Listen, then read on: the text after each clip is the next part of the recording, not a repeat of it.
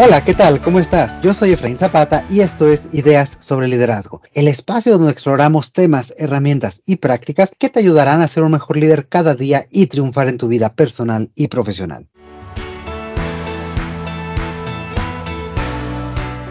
El día de hoy quisiéramos platicar contigo sobre el liderazgo joven y para ello tengo el gran gusto de encontrarme virtualmente con Rodolfo Bello, un amigo y colega, mentor de jóvenes con una amplia trayectoria en educación y desarrollo de valores, competencias y liderazgo en estudiantes. Rodolfo, me encanta, él se define a sí mismo como facilitador de sueños y esto tiene que ver con su profundo compromiso justamente con los jóvenes. ¿Qué tal, Rodolfo? Bienvenido, ¿cómo estás? Hola, Efraín, qué gusto, muchas gracias por invitarme, guiando, muy a gusto, muy feliz por estar contigo. Al contrario, muchísimas Muchísimas gracias, Rodolfo. Y bueno, para abrir de lleno esta charla, me encantaría aprovechar tu amplia experiencia de trabajo con jóvenes para preguntarte de qué forma los jóvenes y los estudiantes ejercen el día de hoy su liderazgo en estos ámbitos. Eh, mira, liderazgo es una palabra que se platica mucho y se usa mucho y a veces no la acabamos de entender bien. Esa es la verdad. Liderazgo no significa necesariamente ser jefe. Es más, yo hasta diría que es todo lo contrario. Liderazgo tiene que ver con ser una persona que inspira, que motiva, que de alguna manera hace que los demás persigan un sueño. A mí me gusta, la definición de liderazgo que a mí me gusta es cuando yo logro que mi sueño se convierta en tu sueño, en ese momento yo ejercí liderazgo en ti. O sea, si yo quisiera, por ejemplo, mejorar el parque, porque creo que el parque está muy sucio, está muy mal y quiero que el parque esté bien, y entonces le digo a dos o tres personas, etcétera, y empiezo a, a manifestar lo bonito que sería el parque, y entonces los otros pueden ver parque bonito, mi sueño se convirtió en tuyo y en ese momento ejercí liderazgo. Es de alguna manera motivar, inspirar. Fíjate, la palabra inspirar yo la divido en dos partes. In, dentro, spire, fuego. Prenderte el fuego por dentro. Crear en ti un sueño que después de alguna manera te encienda y te mantenga así promovido. Los jóvenes de ahora, pues digamos que hay algunos que están muy apagados y hay algunos que están muy inspirados. Hay de los dos tipos. Pero eso ha sido toda la vida, Efraín. Tengo 50 años de edad. Y yo pienso que la juventud no es una edad, sino un estado mental. Yo veo personas de 60 años que son hiper jóvenes y veo muchachos de 20 que parecen ancianos, que son apáticos, que eh, todo les molesta. Entonces, ser joven significa ser rebelde, tener el fuego por dentro, tener un sueño para cambiar, para mejorar, querer hacer algo. Y afortunadamente a mí me gusta estar cerca de esas personas y me gusta estar renovando mi sueño, la verdad. Eso para mí es liderazgo inspirar, tener un sueño que se convierta en el tuyo y de alguna manera poder también transmitir eh, energía, entusiasmo, alegría hacia los demás. Hay jóvenes espectaculares y hay unos que son muy apáticos. ¿Cómo ejercen su liderazgo los jóvenes? Pues algunos acercándose a cumplir su sueño, otros buscándolo y otros pues todavía no lo encuentran, Efraín.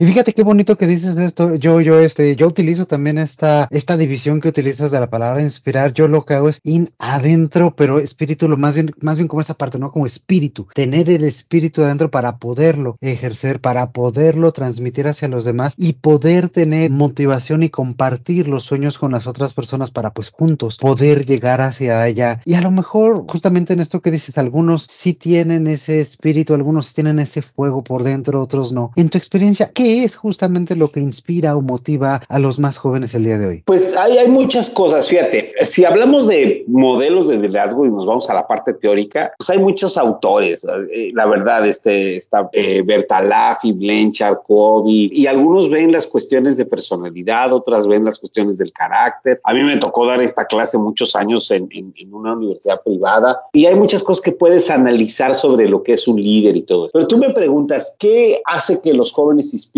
Ahora. Básicamente yo lo que he visto, yo te lo pondría en dos cosas. La primera es cuando ellos encuentran lo que les apasiona, se inspira. Y cuando logran que su pasión se convierta en su propósito de vida, eso los inspira. El detalle es que hay muchos jóvenes que no saben lo que les apasiona y muchos, pero muchos jóvenes que tampoco saben cuál es su propósito de vida. Lo que te apasiona no es lo que te gusta, lo que te apasiona es aquello que eres capaz de hacer, incluso eres capaz de someter a presiones, a, a, diferentes retos, desafíos, etcétera, por hacer lo que te apasiona. A mí me lo enseñó un joven en, en clase hace muchos años. Esta anécdota la he contado una que otra vez. Decía que era mentira, pero por supuesto que no. Y fíjate, Efraín, que ahora lo entiendo mucho mejor. Cuando yo daba la clase de liderazgo, precisamente, lo que yo hacía es que llevaba el libro de Stephen Covey, de los siete hábitos de la gente eficaz, y mi clase era los martes y jueves. Los martes, los muchachos exponían su clase y los jueves yo hacía una conclusión y exponía yo la clase. Y así lo hacía todo el semestre, ¿no? Y así veíamos los siete hábitos más, más este, todo lo que era el panorama general, todo, todo el libro. Me lo, esa clase la di como 15 años, entonces me aprendí de memoria el libro de Stephen Covey. Pero el primer día de clases yo les dejaba una tarea. Les pedía que hicieran un collage de cómo se veían en el futuro, 20 años después, y que me lo dejaran en el escritorio. Y yo cada día llegaba al escritorio con los collages de todos, sacaba uno o dos al azar y decía, ¿este de quién es? No, pues es mío. A ver, Lupita, pasa y explícanos tu collage. ¿Este de quién es? mío. A ver, Efraín, pásanos y explícanos tu collage. Y era una manera de que yo conocía a los jóvenes, los iba conociendo y de alguna manera yo iba eh, entendiendo hacia dónde querían ir. Hubo un semestre que tuve un joven muy especial, muy difícil. Era un chavo que llegaba tarde al salón de clase, que azotaba la puerta, decía, ya llegué, que se reía en clase así sin tonizón, bostezaba muy alto, se burlaba de algunas tareas. Esos muchachos que están en contra de la autoridad, que no están a gusto en clase y que te quieren hacer la clase pesada. Entonces sucedió que un día tocó su collage. ¿Este de quién es? Es mío. A ver, Pepe, pasa y explícanos tu collage. Y empieza a burlarse, empezó a decir cosas muy feas, empezó a hacerse un silencio en el salón porque la gente entendía la dinámica y sabía que era algo muy sencillo y muy interesante. Para algunos, para otros podría ser a lo mejor aburrido, pero este muchacho se empezó a burlar, empezó a decir cosas, pues inclusive hasta, hasta groseras. Terminó y yo noté claramente cómo el grupo quería que lo regañara o hiciera algo, que lo sacara. No hice nada absolutamente. Le pedí que se sentara y empezó la clase. Cuando terminó, lo mandé llamar. Digo, Pepe, ven, quiero hablar contigo. Y le digo, Pepe, he notado pues que bostezas, que llegas tarde, que azotas la puerta, que, este, que te ríes a veces sin, sin querer, que estás enfrentando una autoridad. Y hoy en este ejercicio, pues noté que te burlas. Y este muchacho muy altanero, la verdad, me dice, ¿y qué va a hacer? Le digo, mira, Pepe, si sigues con esa actitud, puedes reprobar esta materia. Y entonces Pepe me dice, yo no quiero estar aquí. Y entonces eso me llamó mucho la atención, Efraín, porque primero me llamó la atención que me lo dijera tan así, tan fuerte, tan, así, tan decidido. Eso también es liderazgo, ¿eh? O sea, y que además, si tú te vas a las competencias, ese chavo era el que más liderazgo tenía de todo el salón. Él ejercía liderazgo, a lo mejor un liderazgo negativo, pero él tenía más competencias, habilidades que el resto. Él estaba enfrentando a la autoridad. Él tenía un status quo que quería romper. Y le digo, bueno, a ver, Pepe, si tú no quieres estar aquí, ¿tú dónde quieres estar y qué quieres hacer realmente dentro de 20 años? Dice, yo quiero cantar. ¿Y qué estás estudiando? ¿Qué carrera estudias? Derecho. Esto la gente no me lo cree. Cuando yo le digo cantar y derecho, pues no tienen nada que ver. Mucha gente se ríe. Yo, yo me intrigué. Le dije, ¿y por qué estás estudiando derecho si te gusta cantar? ¿Por qué no estudiaste comunicación o arte? O... Sí, mire, ingeniero, no quiero saber nada de matemáticas, no quiero saber nada de química, nada de biología, nada de física. Me gusta leer mi papá me pidió un papelito y la carrera más fácil que puedo estudiar es derecho, porque nomás es leer y aprender esas cosas de memoria y ya. Le voy a entregar un papelito y cuando yo termine la carrera le entrego el papelito y me dedico a cantar. Así me dijo, fíjate, estoy dispuesto a hacer una carrera en cuatro años que no me gusta para darle a mi papá el papelito y ahora sí dedicarme a hacer lo que me gusta. Entonces yo le dije a Pepe, hagamos una cosa, Pepe, ya no vengas a clase, no regreses. Estos son los temas de la clase. Hazme una canción. Hazme una canción bien padre sobre alguno de los temas de la clase y vienes y la cantas el último día de clase. Y si a la gente le gusta, te pongo la calificación mínima. Y si no, la reprobas. Y entonces le cambió la cara. Me dice, ¿de veras, neta? Sí. Digo, porque me estás fastidiando mi clase y yo te estoy fastidiando a ti. Entonces ya no venga. Pero si de veras te gusta cantar, hazme una canción y vienes y la cantas. Se fue. Pepe estaba bien joven, tenía 19 años. Yo estaba bien joven, Efraín. Yo tenía 26. Éramos muy jóvenes los dos. Él tendría 19, yo 26. No, o sea, le llevaba 7 años. Tampoco era así enorme la diferencia. Entonces yo, yo me acuerdo que me fui a mi casa y dije, la habré hecho bien, la relleno, la rellé. O sea, ¿qué hice? Y luego Pepe no iba a clase y dije, chihuahua, lo voy a tener que reprobar por faltas. Pero, ¿y si sí llega y si me hace la canción? O sea, ahora el que está estaba todo indeciso era yo. llega, el, último día de clase y Pepe llegó, pero con batería, con un sintetizador, con una, con una guitarra eléctrica, con sus amigos y cantó una canción bien padre. los chavos se emocionaron, eh, les gustó la canción y luego se echó otra de su autoría, ¿no? Cantó dos canciones y dije, wow, Pepe Madero, el fundador de Panda, el vocalista de Panda, se graduó de la carrera de Derecho en el TEC de Monterrey y a los dos años de haberse graduado de Derecho tenía cinco premios MTV y se ha dedicado toda su vida a cantar. Y fíjate, es una persona que tiene una carrera de Derecho en el TEC y se ha dedicado a cantar. Un joven de 19 años a mí me, me hizo darme cuenta que si tú tienes claramente en tu cabeza lo que quieres, estás inclusive dispuesto hasta estudiar algo que no te gusta. Y yo creo que eso le pasa a los chavos. Muchos chavos están estudiando cosas que no les gustan, porque les dijeron, porque está esto, porque está... Cuatro de cada diez muchachos que estudian una carrera no les gusta lo que estudian. Y te voy a dar un dato más fuerte. Siete de cada diez que se gradúa trabajan algo diferente a lo que se graduó. Y eso no los hace malos, pero quiere decir que estudiaron algo que no les gusta y van a trabajar en algo que tampoco es lo que estudiaron porque están buscando algo que realmente los llene. Entonces, yo creo que lo que debemos primero hacer es decir, ¿por qué nací? ¿Qué hago yo aquí? ¿A qué vine este mundo? ¿Qué me fascina? ¿Qué me encanta?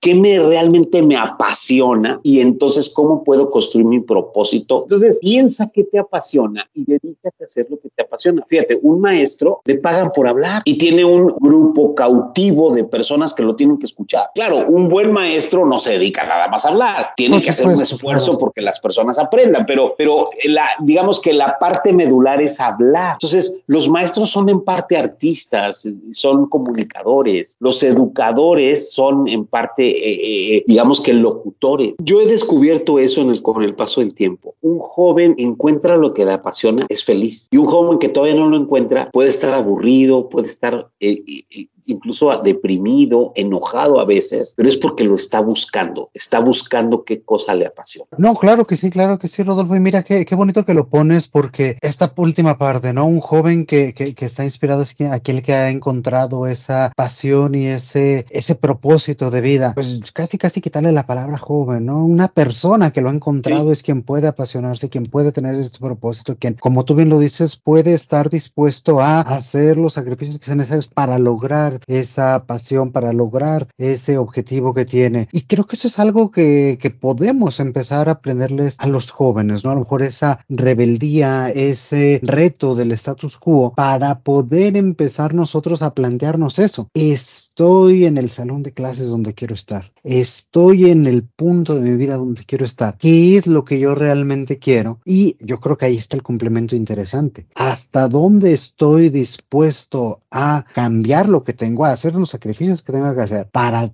para tener lo que quiero, ¿no? Sí. O a lo mejor no, o a lo mejor lo que yo quiero es algo tan idílico y tan romántico que no, no estoy dispuesto a sacrificar parte de las cosas que ya tengo, ¿no? Y parte de las cosas que ya tengo puede ser mi familia, mi casa, mi comodidad, lo que sea, ¿no? Pero creo que, que eso es un primer buen punto de reflexión y de equilibrio, no sé qué te parezca. Estoy de acuerdo. todas las películas que nos presentan esas historias de personas encontraron lo que les apasionaba a temprana edad pero yo veo muchachos que tienen 20 años, no saben qué quieren. Están estudiando una carrera, pero no saben qué quieren. Es más, fíjate, les pregunto, y una vez que acabes la carrera, ¿qué vas a hacer? Pues trabajar. ¿Y en dónde? Pues en una empresa grande. ¿Y en cuál? Pues en una grande, la que me pague mucho. ¿Cuál? Pues la que sea. O sea, eh, entonces ponte a pensar, Efraín, para alguien que no sabe a dónde ir, cualquier lugar está bien. Y, y eso es muy aburrido, muy soso, muy, no tiene, no tiene simpatía, no inspira a nadie. O sea, yo, yo tenía un amigo, un jefe que me decía, para un bar sin rumbo, cualquier puerto es el bueno. Entonces, el chiste es saber qué quiero. Mark Twain, un gran escritor americano, el que escribió Tom Sawyer, él tiene una frase que me fascina, tiene una frase maravillosa. Dice que hay dos momentos importantes en nuestra vida. El primero es el día que nací y el día que nací se llama cumpleaños y lo celebro cada año. ¿Qué tengo que hacer para celebrar el cumpleaños? Pues nada, nada más no te mueres y te celebran tu cumpleaños. Te felicitan en tu cumpleaños porque cumpliste un año más. Muy bien. Primer día importante en mi vida, el día que nací. Pero segundo día importante en la vida que es todavía más importante, es saber para qué nací. Entonces, imagínate esta pregunta a un muchacho de 15, 16, 18, ¿para qué naciste? Ah, caray, No, y lo que dices, ¿no? A lo mejor un joven de 15, 16 años, pues serán pocos los que tienen esa gracia de poderlo tener tan claro, ¿no? Pero creo que también es lo mismo para los adultos, los jóvenes adultos y los adultos bien adultos, ¿no? ¿Cuántos de nosotros realmente sabemos y tenemos esa definición tan clara, ¿no? ¿Para qué nací? Ahorita que te escuchaba diciendo eh, los jóvenes, no, pues yo quiero trabajar en una empresa, ¿en cuál? En la grandota, ¿en cuál? En la que te cae, en la que te paguen más. Pues cuántas personas adultas no también están de la misma forma buscando un trabajo tras otro, tras otro y en realidad no tienen esa intencionalidad. no, no es ni siquiera claridad sobre el propósito, es intencionalidad de yo para qué quiero trabajar aquí.